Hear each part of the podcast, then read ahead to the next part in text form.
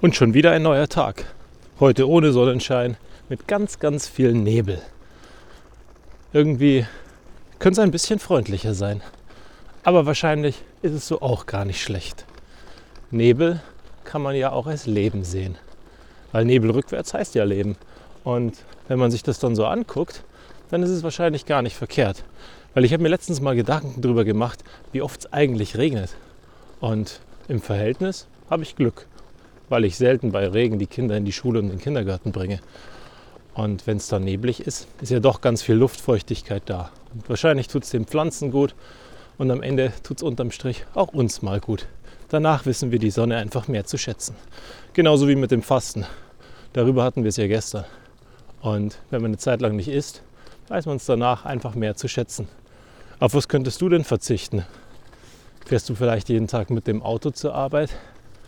Und was wäre, wenn du das Fahrrad nehmen würdest oder die öffentlichen Verkehrsmittel? Wie frustrierend es wohl wäre, wenn du nicht 30 Minuten ins Büro brauchst, sondern auf einmal eine Stunde oder anderthalb.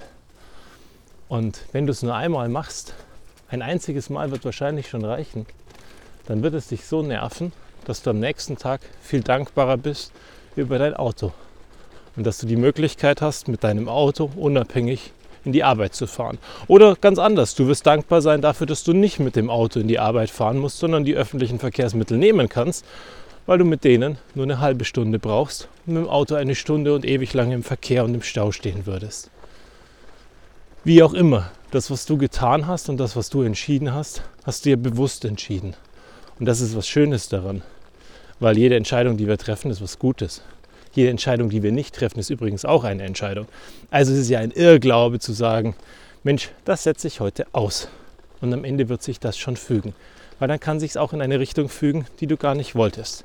Also treff lieber bewusst eine Entscheidung, dann weißt wenigstens am Ende, dass du alles möglich gemacht hast oder alles Mögliche getan hast. Und von daher dürfen wir gerne dankbar sein für die Dinge, die wir haben, auch wenn sie total selbstverständlich sind. Zum Beispiel für ein Auto. Für ein Auto, das bei mir gestern 14 Jahre alt geworden ist. Und ich gehe heute noch raus und freue mich über das Auto. Weil es für mich eben nicht selbstverständlich ist. Und als ich ein kleiner Junge war, hätte ich es nie für möglich gehalten, dass ich mir irgendwann dieses Auto leisten kann und dass ich das fahren werde. Und heute ist es immer noch da. Weil ich es aus Überzeugung fahre, weil es mir Spaß macht und mich jeden Tag froh macht. Im Verhältnis ist es total unpraktisch, weil es ein 2 plus 2 Sitzer ist.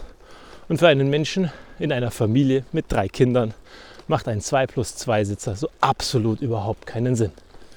Nur lustigerweise geht das eigentlich, weil auch da wieder, wir machen das möglich, was möglich ist. Wir beide mögen das Auto, also meine Frau und ich. Und deswegen sehen wir keine Notwendigkeit, es loszuwerden. Ganz im Gegenteil. Wir sagen, lass es uns bewusst behalten. Weil wenn wir zu zweit unterwegs sind, reicht es. Wenn einer von uns mit den Kindern unterwegs ist, reicht es auch. Und dann ist es phasenweise sogar praktisch, weil die große kann inzwischen nur mit einer Sitzerhöhung oder sogar ohne Sitzerhöhung hinten im Auto sitzen. Also eine wirklich tolle Sache.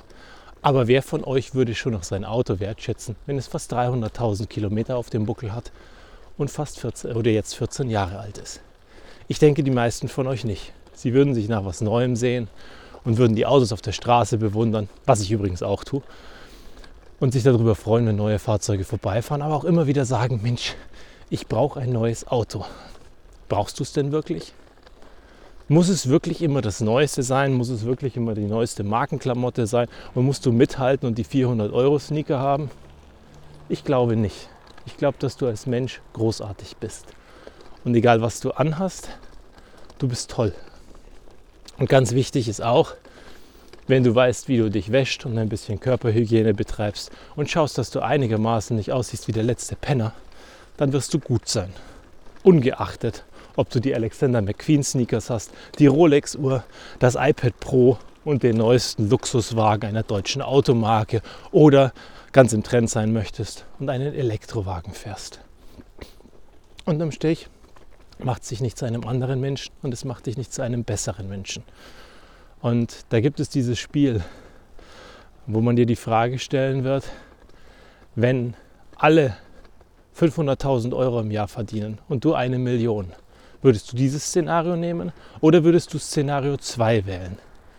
Alle verdienen eine Million und du verdienst 800.000. Also im Verhältnis mehr als in dem ersten Szenario, und zwar 300.000.